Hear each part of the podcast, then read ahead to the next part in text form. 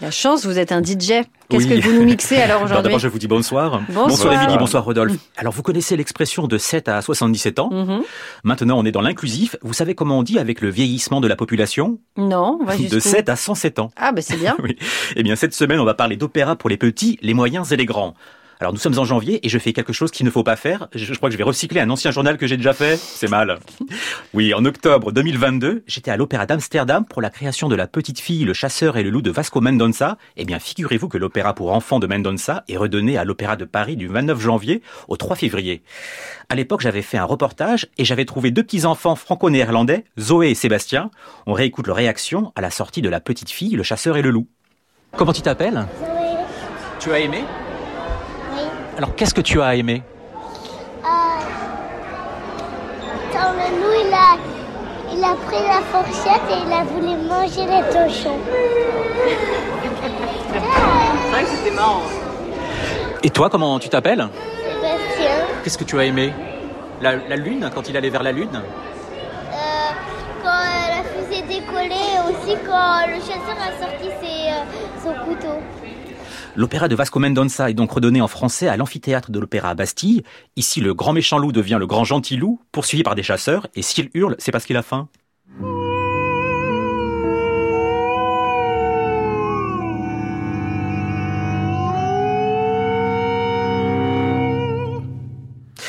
À noter que le livret est signé de l'écrivain portugais Gonçalo Tavares, Ramon Théobald à la direction musicale, au chant Lise Nougier, Pauline Texier, Fernando Escalona.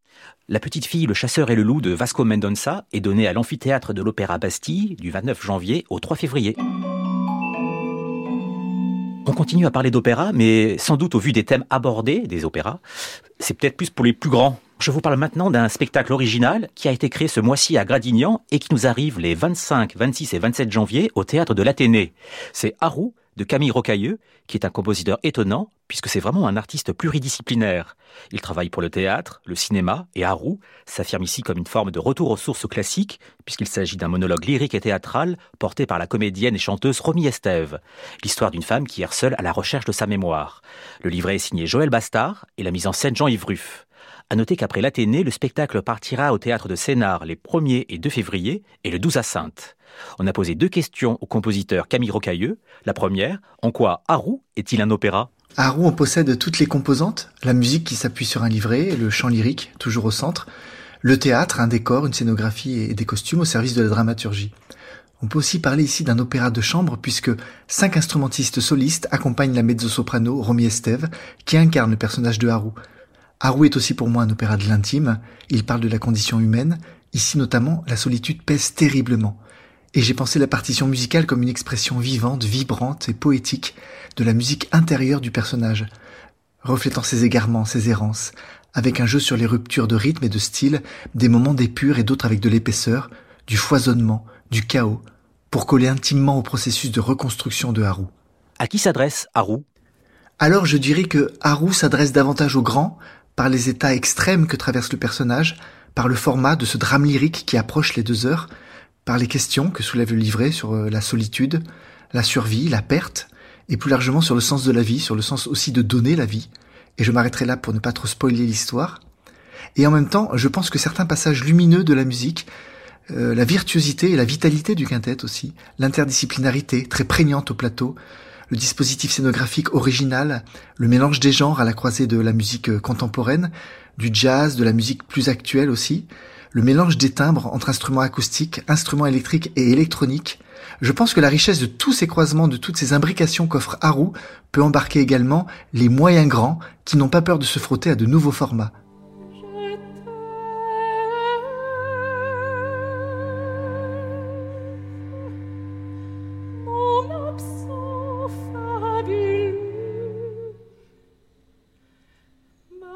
Ma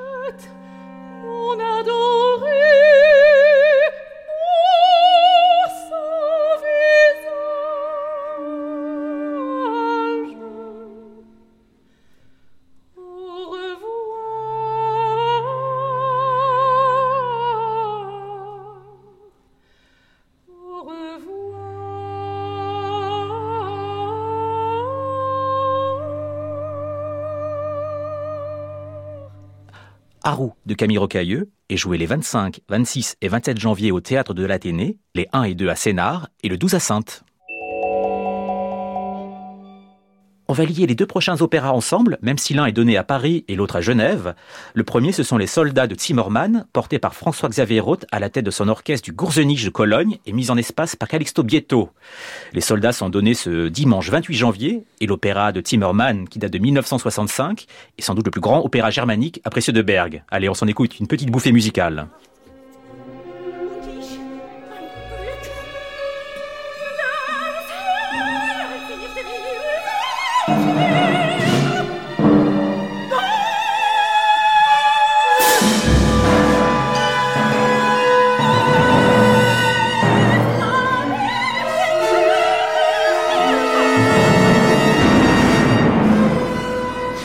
Déjà le frisson, hein. Ah oui, je comprends. Les soldats sont donc donnés ce dimanche à la Philharmonie et le dernier opéra dont je voudrais vous parler ce soir, ce n'est pas un classique du XXe siècle, mais une création d'Hector Parra, Justice à l'Opéra de Genève. Hector Parra est l'auteur de grands opéras comme Orgia ou Les Bienveillantes, dont la force et la violence rappellent le langage de Timmerman. Justice, qui se donne du 22 au 28 janvier au Théâtre de Genève, s'inspire d'un terrible accident qui s'est déroulé au Congo en 2019. Un camion-citerne transportant de l'acide qui percute un bus mettant en cause notamment le rôle d'une grande multinationale suisse. Le projet est porté conjointement avec le metteur en scène Milo Rao, mais appelons tout de suite Hector Parra. Bonsoir Hector. Oui, bonsoir. Alors juste avant, nous évoquions les soldats de Zimmermann, qui sont d'ailleurs mis en scène par Calixto Bietto, qui a signé la mise en scène de votre opéra Les Bienveillantes. Comme Zimmermann, vos œuvres sont souvent tragiques. Est-ce que c'est un compositeur dont vous vous sentez proche? Euh, oui, dans un certain sens, oui. En 2014, on a créé un opéra, moi, à Munich, à la Biennale, euh, Das Kaufete Leben, euh, sur un livre de Marine. Et là, on m'a invité au même moment à assister à la première de, des Soldaten à la Bayerische Staatsoper. Et j'étais ébloui, j'étais, c'était foudroyant. Et depuis, euh, il ne m'abandonne pas. J'étudie la partition, je l'ai avec moi. Euh, voilà, c'est, l'un des piliers absolus de l'opéra au XXe siècle. Et oui, l'influence est forte. En quoi Justice s'inscrit dans la continuité de vos précédents opéras? Mes trois précédents opéras, je les ai faits avec Calixto Vieito. Il y a eu une influence forte de, de, de lui, de sa façon de travailler la réalité, la vérité sur scène. Euh, la musique est finalement aussi faite de chair, d'os, de, de sang et de fluide euh, corporel. Et, et, et, Justice avec Milo Rao, on a exploré aussi une réalité spécifique, là, celle du sud de la République démocratique du Congo, un accident spécifique, euh, une misère vécue par une population euh, qui est sublime dans sa culture, dans, dans ses, ses, habitudes, mais qui est massacrée par les puissances euh, étrangères et par un État défaillant. Et de ça, je pense qu'on touche d'une certaine façon l'universel à travers le lyrisme des voix, mais aussi à travers le réalisme effrayant de, Milo Rao et sa façon de rendre cette réalité euh, palpable non et, de faire bouger les gens qui, qui, qui, regardent. Avec un groupe de chanteurs incroyables absolument impliqués on a Serge Kakuji c'est le plus grand contre-ténor congolais qui est né à côté du village où se passe l'opéra hein, mais c'est incroyable Fiston Mwanza notre librettiste et de là aussi de la région alors on a exploré euh, tout ça avec les artistes de la région et c'est une expérience de partage euh, sur sur l'humanité et centré en Afrique sans doute, mais c'est le verso de l'humanité de toute façon. Merci beaucoup Hector Parra. Justice est donnée en création du 22 au 28 janvier au Grand Théâtre de Genève. On termine le journal par une triste disparition, celle la semaine dernière de Bruno Ducol à l'âge de 74 ans. Cet élève de Messian, grand prix de Rome, professeur au Conservatoire de Paris, était surtout un très attachant compositeur, amoureux de la Grèce antique, comme dans ce très pur extrait d'Anonaïs pour soprano et quatuor à cordes.